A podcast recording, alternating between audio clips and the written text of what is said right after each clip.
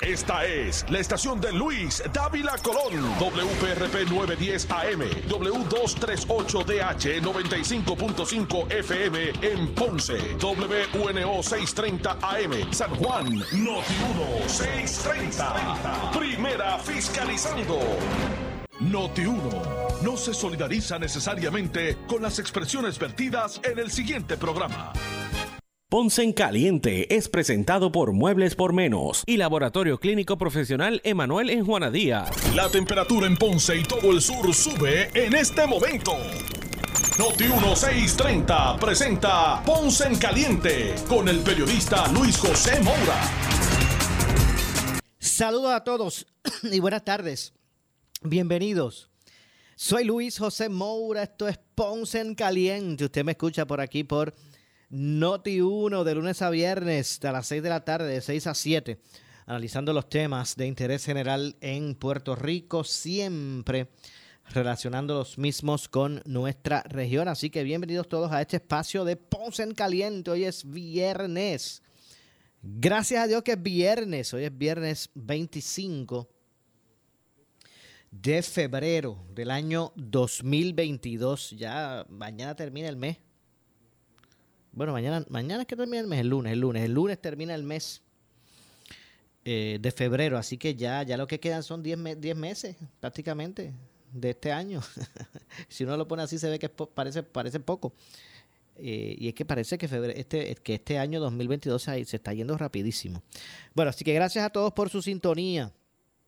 Los que están escuchándonos a través del 910 eh, AM de, de Noti1 en el sur de Puerto Rico. Gracias por estar en sintonía y también los que miren, los que eh, nos escuchan con toda la fidelidad que eso representa a, través de la frecuencia FM, porque usted también puede escuchar la programación de eh, Noti1 a través de la frecuencia 95.5 FM. Así que mire, ya no hay excusa para usted perderse nada, ni, ningún minuto de la programación de, de Noti1. Así que 910 eh, AM y 95.5 FM. Son las dos frecuencias para que usted pues, pueda tener acceso eh, y escucharnos eh, por aquí, por el 910 AM. Bueno, vamos a hablar más adelante con, con, Javier Jiménez, pero antes hay unas informaciones que quiero reseñar. El, el gobernador en el día de hoy creó mediante orden ejecutiva el Consejo Estatal sobre Deficiencias en el Desarrollo. Esto fue a través de una orden ejecutiva. Eh, y es que Pierluisi firmó, fueron dos órdenes ejecutivas para incentivar el empleo en el gobierno eh, de la población con discapacidad intelectual.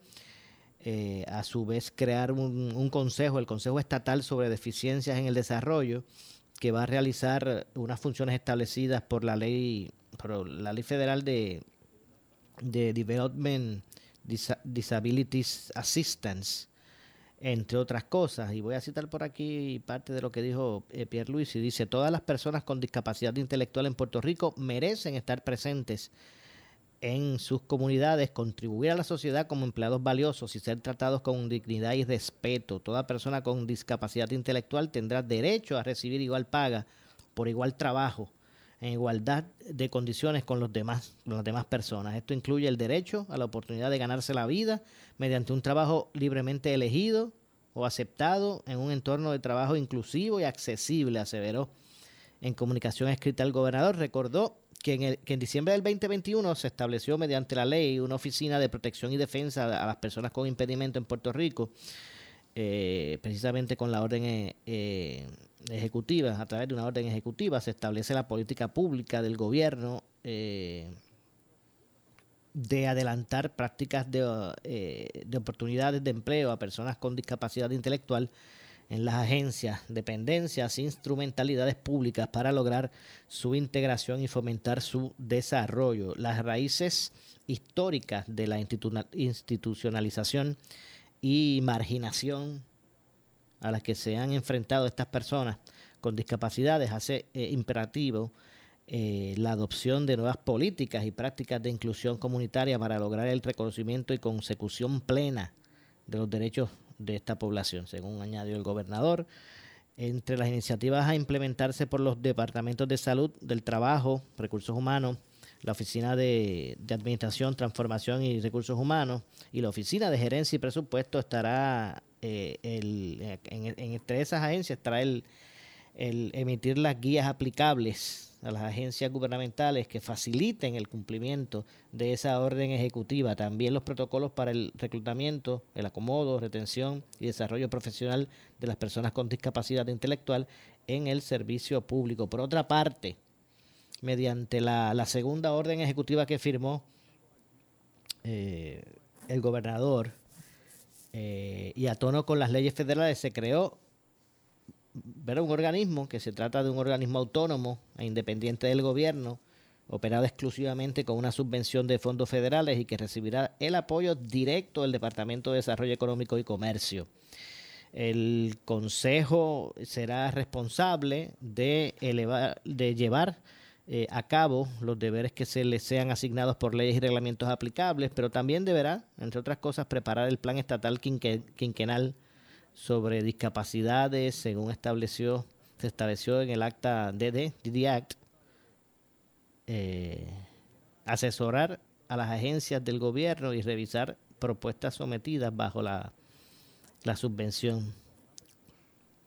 Así que este, este organismo estará integrado por 30 miembros residentes de Puerto Rico, de los cuales 21 deben ser distribuidos eh, de la siguiente manera, siete personas con discapacidad en el desarrollo, siete, siete personas madres, padres o tutores de personas con discapacidades en el desarrollo y siete personas quienes eh, serán una combinación de, de ambas categorías anteriores.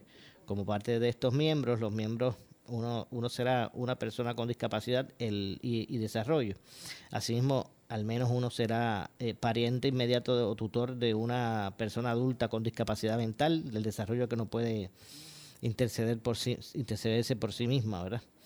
Eh, así que también serán parte de ese consejo otras nueve agencias o representantes de las agencias gubernamentales. Entre otras cosas, me parece interesante al menos el, que se haya ocupado el campo en ese sentido y se establezcan estos lineamientos para que siempre, siempre existe un orden con relación a, ¿verdad? a todas estas necesidades sociales que tenemos. Y también quería eh, aprovechar para hacerles saber eh, lo, que lo que ocurrió con, con relación al CDC la mascarilla y la liberación un poquito de, de, de las restricciones. Y es que los Centros para el Control y Prevención de Enfermedades, conocidos como los CDC, suavizaron hoy sus recomendaciones sobre lo que es el uso de, de mascarilla. Incluso para las escuelas como parte de, un, de una guía actualizada para lidiar con el COVID-19. Así que me parece bien interesante el punto de, vista de, ellos ahora. Y también el punto de vista de los que entienden que se debe, debe continuar el, ¿verdad? la precaución. Eh, la directora de los CDC, Rochelle Walensky, advirtió que es posible que las medidas deban regresar en caso de que las cosas empeoren en el futuro. Eh, según las nuevas eh, directrices, más del 70% de la población de los Estados Unidos se encuentra en un área con un nivel de comunitario de contagio bajo o medio, lo que significa que no se recomiendan mascarillas para el público en general. Eso es lo que ellos eh, pretenden establecer ahora. En, áreas con un nivel alto, actualmente alrededor del 30% de la población de Estados Unidos está así, la mascarilla aún pues se recomienda en esos lugares públicos cerrados y por debajo del nivel medio en cuanto a los, a los contagios. Además, las personas con mayor riesgo deben consultar obviamente a su médico sobre el uso de una mascarilla. Así que es importante, ¿verdad? Que usted siga todas esas recomendaciones y veremos lo que ocurre. Eh, con todo esto. Sobre las escuelas se estableció que, eh, o estableció el, CDC el uso de mascarilla en las escuelas ahora compulsoriamente. Solo se recomienda en áreas que aún están en nivel alto de contagio, ¿verdad? en esa zona pues se recomienda todo el tiempo el uso de la mascarilla. Eso es, mire, esto es eh, eh, usar el sentido, sentido común, usar el sentido común y poder pues llegar a, a, estar protegido, ¿verdad? Básicamente, de eso es lo que se trata. Así que eso, ese, eso es lo que los, los, grandes cambios del CDC en el día de hoy a, todo este, toda esta situación con, con, con el agua eh, y lo que está ocurriendo con, con la misma. Bueno, vamos a ver lo que ocurre. También hay otra nota por acá que me parece interesante poder reseñarla. Eh, y vamos por aquí a ver si la conseguimos. Eh, ustedes escucharon lo, lo que está ocurriendo en este momento. Hubo un asesinato y un herido de bala en Bayamón. El gobernador creó mediante orden ejecutiva el Consejo Estatal sobre Deficiencias en el Desarrollo, como ya les conté. Eh, se suaviza ese uso de mascarilla por parte del CDT, CDC. Eh, y obviamente, pues continúa, continúa todo esto. Integrantes de la Junta, por, por si acaso, eh, para completar, estudiantes, eh, integrantes de la Junta de, Control Fiscal defendieron el uso de escolta. Bueno, de extrañarse si todos ellos tienen ese si tienen escolta cuando están en Puerto Rico. El integrante de la Junta de, Control Fiscal, Antonio Medina, defendió hoy la utilización de escoltas de la policía. No son la mayoría, pero aquí muchos están en esa. Eh, el integrante de la Junta de Control Fiscal, Antonio Medina, defendió, como dije, eh, hoy viernes la utilización de, escolta policíaca. Los miembros de la Junta no recibimos compensación económica. Hacemos este trabajo de una manera voluntaria. La Junta tiene una política que para este, todos sus miembros se provea seguridad tanto eh, a los que estamos, ¿verdad? Allí, eh, versus que están envueltos en asuntos laborales, pues a esas personas que se, se estarían, calificarían, ¿verdad? Eh, y esas decisiones pues tienen que, estar con antelación. Así que básicamente eso es lo que, lo que tenemos con relación al, al CDT, CDC. Y a ver si puedo poner por aquí el el ruling porque la, las disposiciones se, se flexibilizaron. La, vamos a ir por aquí. Los demás integrantes de la Junta eh, reciben los beneficios de escolta. Eh, Medida añadió que en su caso personal eh, por los primeros cuatro a cinco meses él eh, parece que se había negado, ¿verdad? Y que no le hacía falta, pero eh, a través de los diferentes temas que se han estado trabajando, pues eh, temas mucho más neurálgicos, y tuvo que aceptar, basado en los temas neurálgicos que están, que están tomando, ¿verdad? Y lo que pudiera ocurrir. Vamos a ver lo que pasa con relación a, a este asunto. Hoy también importante reseñar Hoy los empleados de las corporaciones públicas en el gobierno marcharon a la fortaleza. De hecho, se reunieron con el asesor de, de, estos, estos temas del gobernador, el asesor de, del trabajo y asuntos laborales. Eh, y no parecen, eh, expresaron haber salido decepcionados del proceso ya pidieron eh, una, una, cita adicional. Pero vamos a ver si podemos escuchar las declaraciones de ambas partes. Primero de Yamil, el, asesor del gobernador en, asuntos laborales, que fue el que se reunió con, los empleados. Y también qué dijeron los empleados. Vamos a escuchar ambas partes para que usted pues, pueda sacar sus propias conclusiones de, de ese proceso. A ver si podemos lograr por aquí conseguir rapidito las declaraciones. Vamos a escuchar en primera instancia lo que dijo el representante, no el representante, sino, sino el que representa a el asesor, debo decir, de asuntos laborales del gobernador, eh, Yamil Ramos. Eh, vamos a ver qué dice Yamil por aquí. Y ustedes pues puedan escuchar el, el mensaje que dio, asegurando, ¿verdad?, de que todo estaba encaminado con relación a estos trabajadores. Eh, vamos a ver si podemos conseguir por aquí rapidito eso. Eh, no cabe duda, ¿verdad? Que todos los sectores dentro del, del servicio público pues están aprovechando, ¿verdad? Para que para poder adelantar su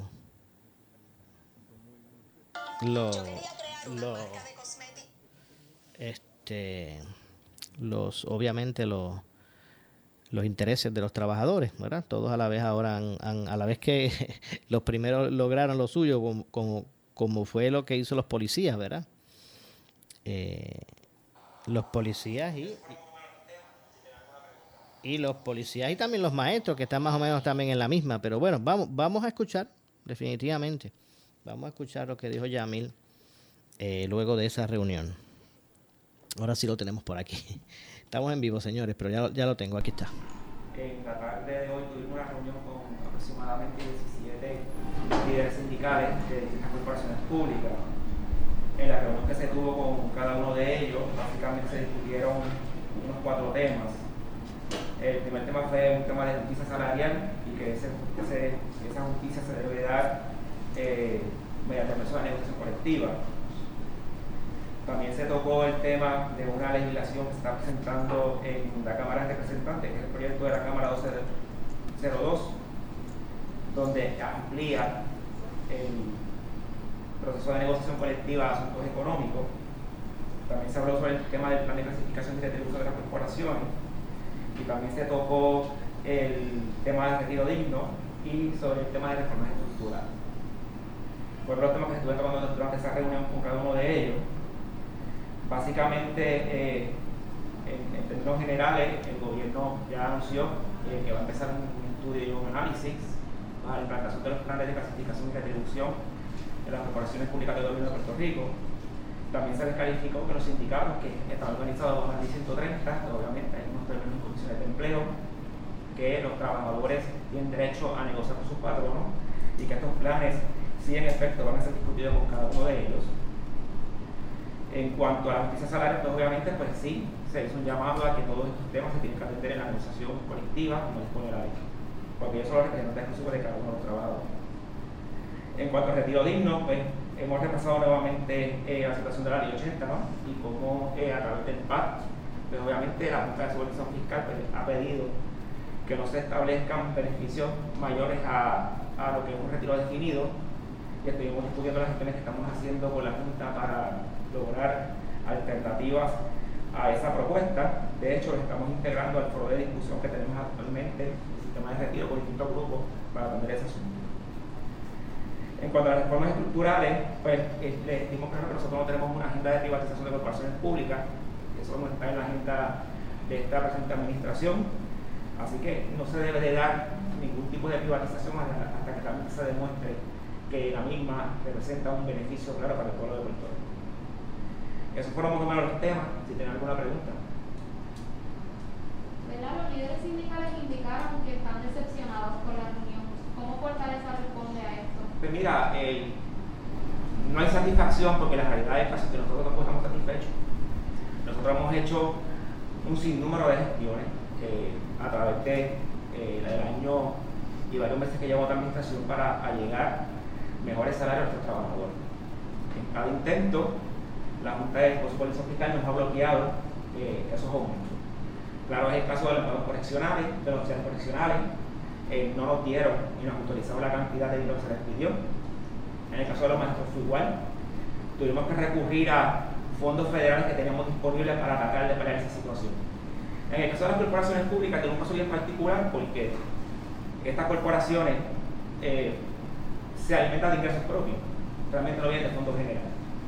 Así que todo va a depender de la salud fiscal de la agencia y obviamente hay que tomar en consideración de que si tu plan fiscal autorizado por la certificado por la Junta de Supervisión Fiscal que la aplica a todo el gobierno de Puerto Rico. Hay unas métricas, digamos, establecidas por la Junta. No estamos ahora mismo todavía pasando por una guerra, no ha terminado el proceso.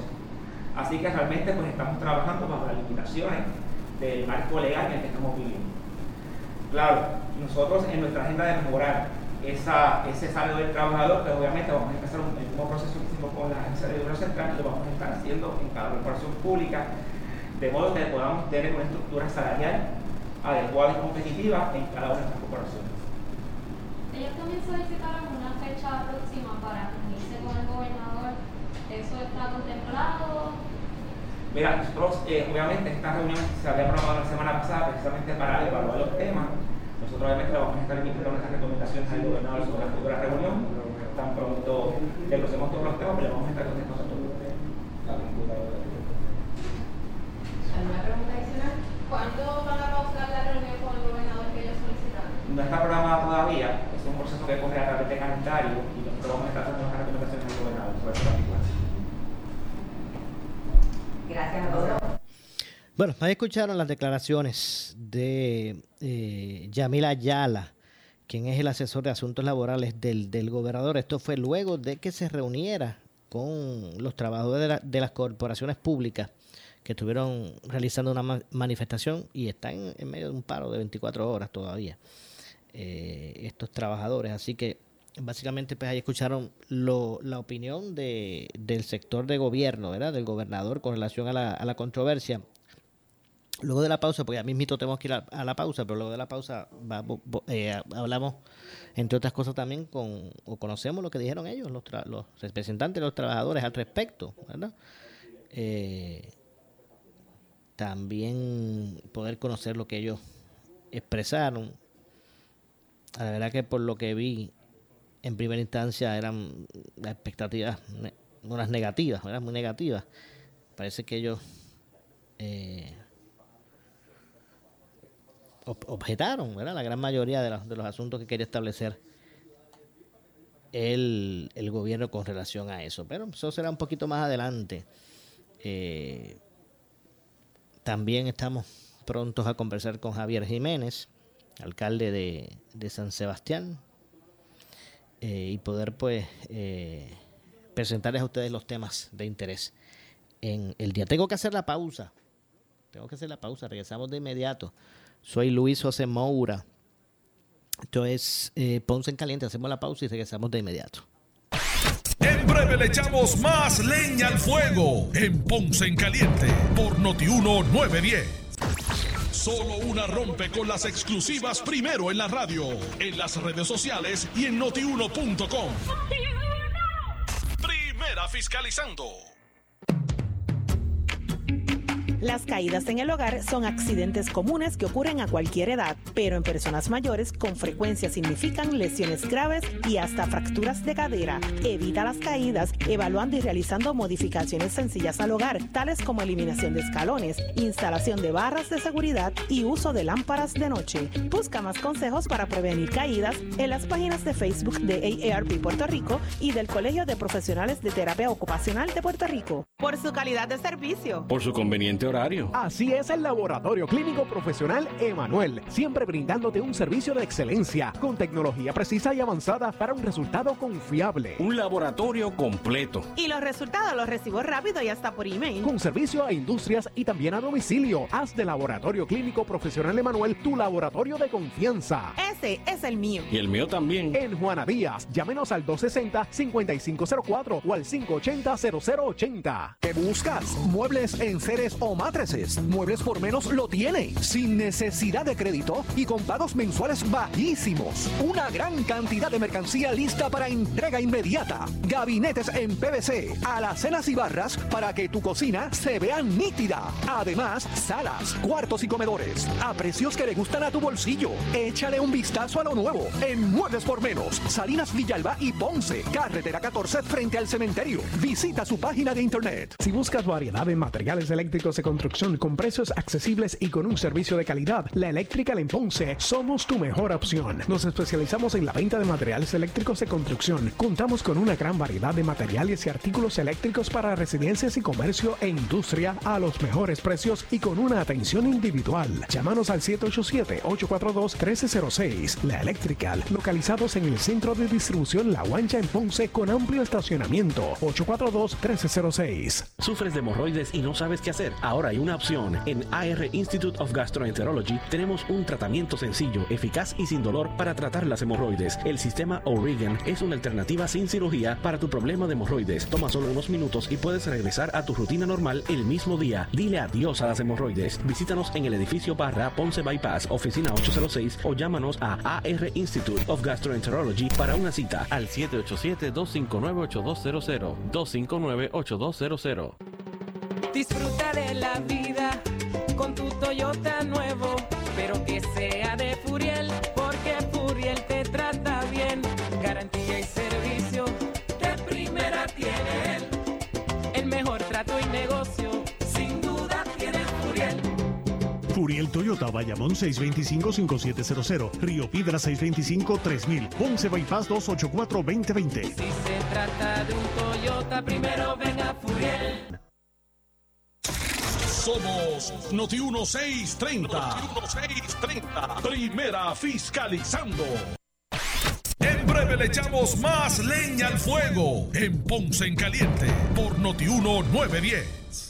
A toda la comunidad de Ponce, sus pueblos limítrofes y sur de Puerto Rico, el CDT y Sala de Emergencia Primary Medical Center anuncia que tenemos disponibles las pruebas de COVID-19 los 7 días de la semana de lunes a domingo de 7 y media AM a 7 y media PM. Para mayor información puede llamar al 492-3199 o 492-3197. Nos encontramos en la calle Méndez Vigo número 24 Ponce, sin largas esperas y resultados rápidos. Somos los mejores en servicios de salud para nuestra comunidad. 492-3199 y 492-3197. ¿Qué buscas? ¿Muebles en seres o matrices? Muebles por menos lo tiene, sin necesidad de crédito y con pagos mensuales bajísimos. Una gran cantidad de mercancía lista para entrega inmediata. Gabinetes en PVC, alacenas y barras para que tu cocina se vea nítida. Además, salas, cuartos y comedores a precios que le gustan a tu bolsillo. Échale un vistazo a lo nuevo en Muebles por menos. Salinas Villalba y Ponce, carretera 14 frente al cementerio. Visita su página de internet. Por su calidad de servicio. Por su conveniente horario. Así es el Laboratorio Clínico Profesional Emanuel, siempre brindándote un servicio de excelencia con tecnología precisa y avanzada para un resultado confiable. Un laboratorio completo. Y los resultados los recibo rápido y hasta por email. Con servicio a industrias y también a domicilio. Haz de Laboratorio Clínico Profesional Emanuel tu laboratorio de confianza. Ese es el mío. Y el mío también. En Juana Díaz, llámenos al 260-5504 o al 580-0080.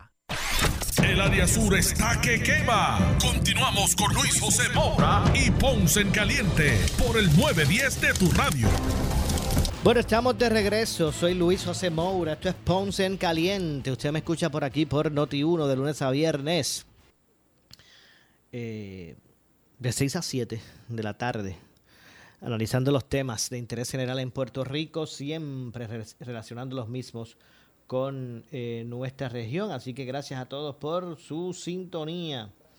Eh, ya tenemos comunicación. Vamos a hablar, a conversar unos minutos con el alcalde de San Sebastián, eh, Javier Jiménez, a quien de, quien de inmediato le, le damos la bienvenida. Saludos, alcalde. Buenas tardes. Hello, hello. Estamos por aquí al aire. Gracias por acompañarnos, alcalde. Sí. Saludos y bienvenido. ¿Todo en orden? Muy bien todo, gracias a Dios, muy bien. Qué bueno, qué bueno. Alcalde, eh, la directora del CDC eh, comunicó que suavizaron hoy, el día, en el día de hoy, sus recomendaciones para el uso de mascarilla, incluso para las escuelas, como parte de una guía actualizada para lidiar con el, con el COVID-19. Eh, Walensky, que es la directora, advirtió que es posible que estas medidas eh, probablemente pudieran regresar en el caso que sea necesario, pero lo cierto es que ellos han dado unas directrices. Ellos entienden que, el más, que más del 70% de la población de los Estados Unidos se encuentra en un área de nivel de, positividad comunitaria nivel bajo o medio, lo que significa que no se recom- no están recomendando o no están exigiendo que se use mascarilla para el público en general.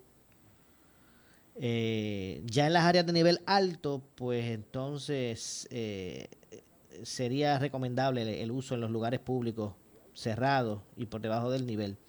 Así que bueno, ¿qué le parece más o menos esto que este, este ruling ahora de ellos? Bueno, básicamente el mundo se está moviendo hacia esas eh, eh, liberaciones de restricciones que han habido anteriormente con mascarillas, vacunaciones, eh, movimientos de los ciudadanos. Eh, nosotros, por ejemplo, en San Sebastián, la última orden ejecutiva recoge parte de, esos planteamientos. Por ejemplo, en áreas que son de parques eh, recreativos, de entretenimiento, de canchas, eh, los que están practicando deporte, pues nosotros no, estamos requiriéndole que tengan que tener mascarilla. Eh, porque no hace sentido, ¿verdad? Una persona que está practicando, caminando, haciendo ejercicio eh, con una mascarilla, una persona que está caminando sola eh, por la plaza de recreo, hace- no hace sentido. Eh, y eso pues ya nosotros habíamos establecido con la pasada orden ejecutiva, eh, pues eh, esa liberación en el sentido de que nosotros pues no vamos a intervenir con O personas. sea que lo que eh, está lo que está ordenando ahora ahora el CS ya es algo que, que ustedes ya habían contemplado por, hace por lo menos dos semanas. Sí, sí, porque vuelvo te digo, hay gran parte, por ejemplo, hay- yo tengo empleados nuestros eh, que están en cubículos, ¿verdad? Pues tampoco hace sentido que tú lo tengas un empleado con una mascarilla todo el día si están en un cubículo, están separados por, por paredes. Eh, y eso pues se flexibilizó para, para utilizar el sentido común, ¿verdad? Y más aún con eh, Omicron, que Omicron pues se esparció en un mes determinado, bien eh, ampliamente. Y empezó en el caso de San Sebastián, fue como el 20 de, de diciembre y estuvo como hasta el 20 de enero en un pic alto. Subsiguientemente ha bajado significativamente. De hecho, y ese pic alto que usted hace referencia llegó en algunas áreas a estar en 40.4. Sí, hubo pueblos que sobrepasaron, sobrepasaron los, los 40%. En el pic común en Puerto Rico llegó a los 40.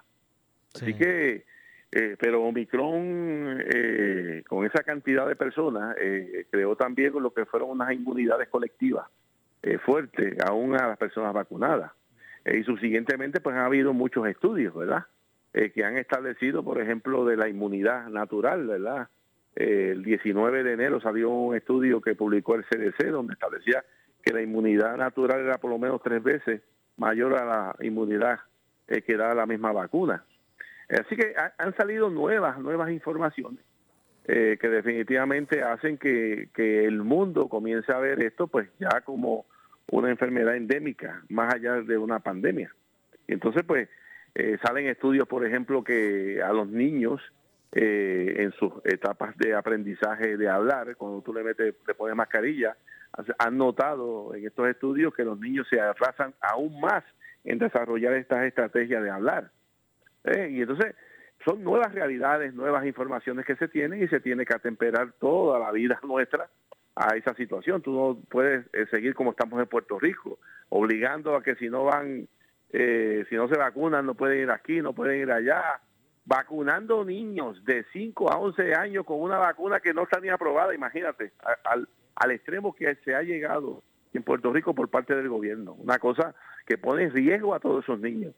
Eh, si no, so pena de que no puedan y no y podían ir a la escuela. Gracias a Dios, el secretario ayer eh, tuvimos nosotros eh, solicitándole y, y requiriéndole que se- esa práctica no estuviera.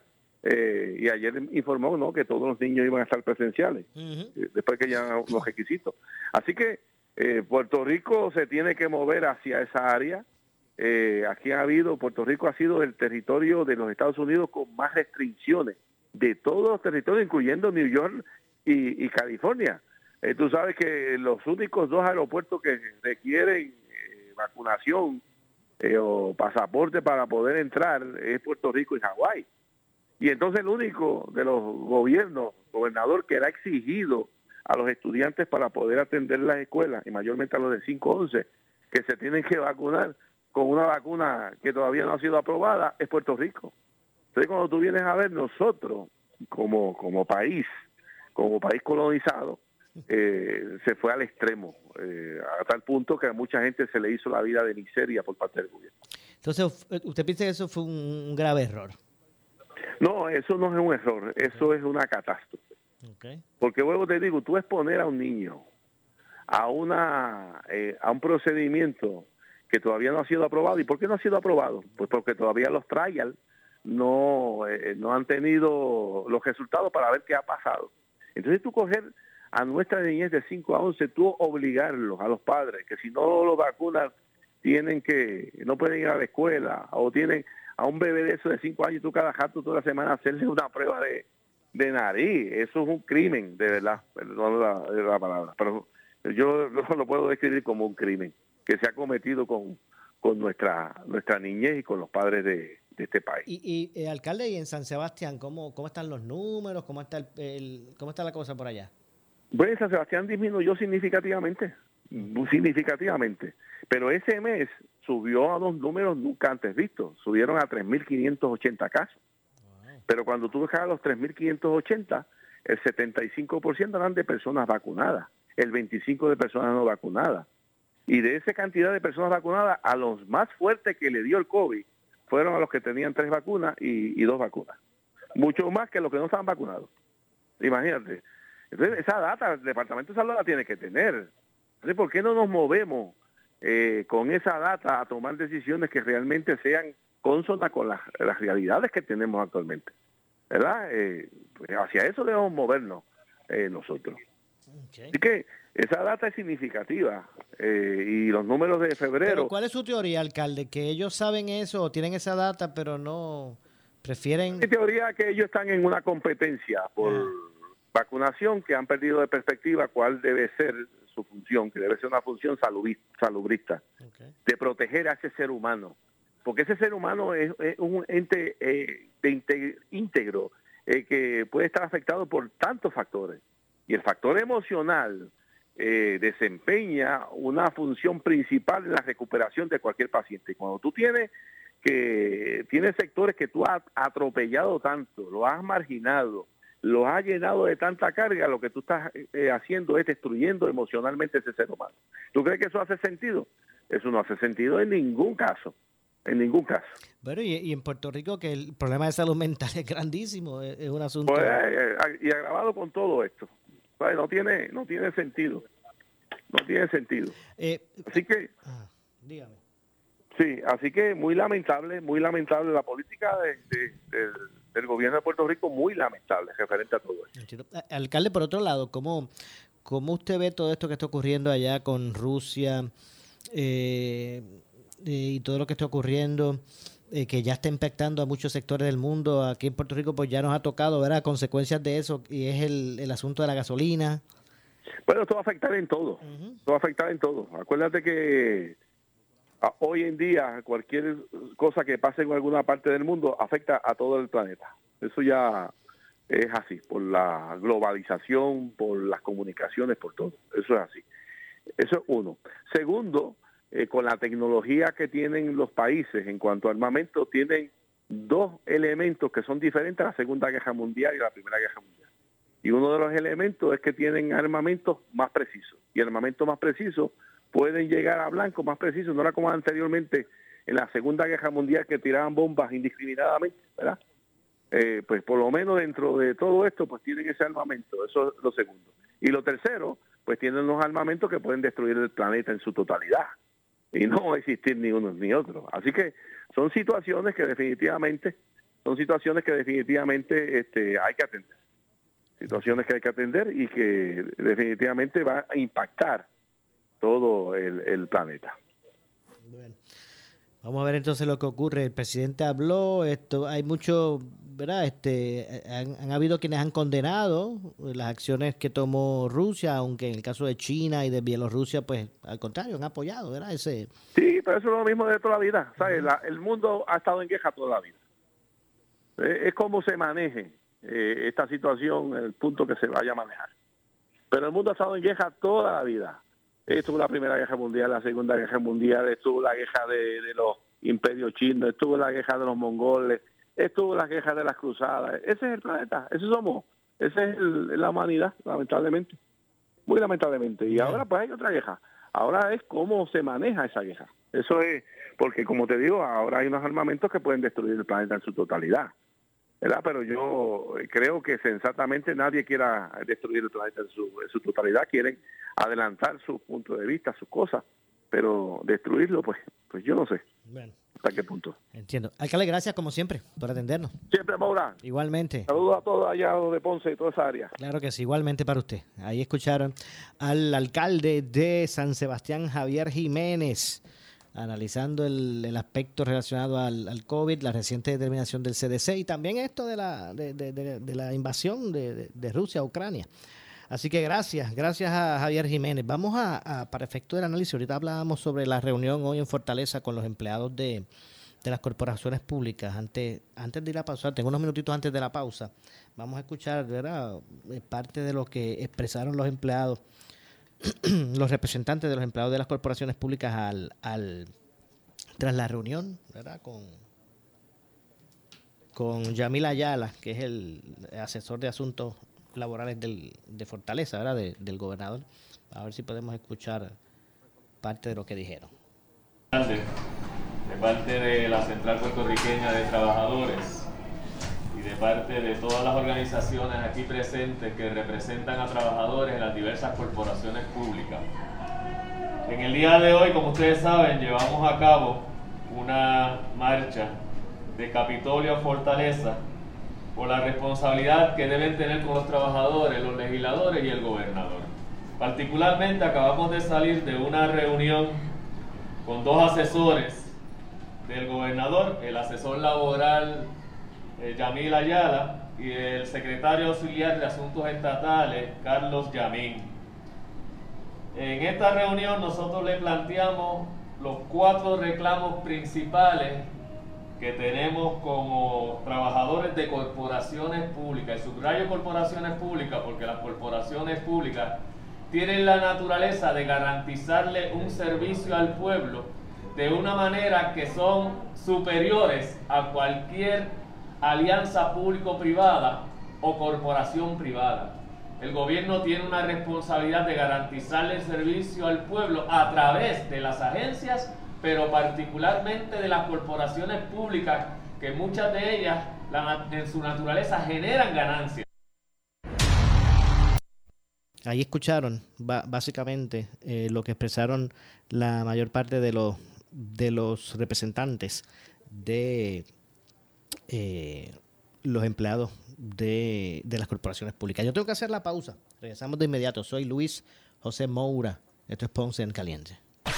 En breve le echamos más leña al fuego en Ponce en Caliente por Notiuno 910 por su calidad de servicio, por su conveniente horario. Así es el Laboratorio Clínico Profesional Emanuel, siempre brindándote un servicio de excelencia con tecnología precisa y avanzada para un resultado confiable. Un laboratorio completo. Y los resultados los recibo rápido y hasta por email. Con servicio a industrias y también a domicilio. Haz de Laboratorio Clínico Profesional Emanuel tu laboratorio de confianza. Ese es el mío. Y el mío también. En Juana Díaz, llámenos al 260-5504 o al 580-0080. ¿Qué buscas? Muebles en seres o matrices. Muebles por menos lo tiene. Sin necesidad de crédito y con pagos mensuales bajísimos. Una gran cantidad de mercancía lista para entrega inmediata. Gabinetes en PVC, alacenas y barras para que tu cocina se vea nítida. Además, salas, cuartos y comedores. A precios que le gustan a tu bolsillo.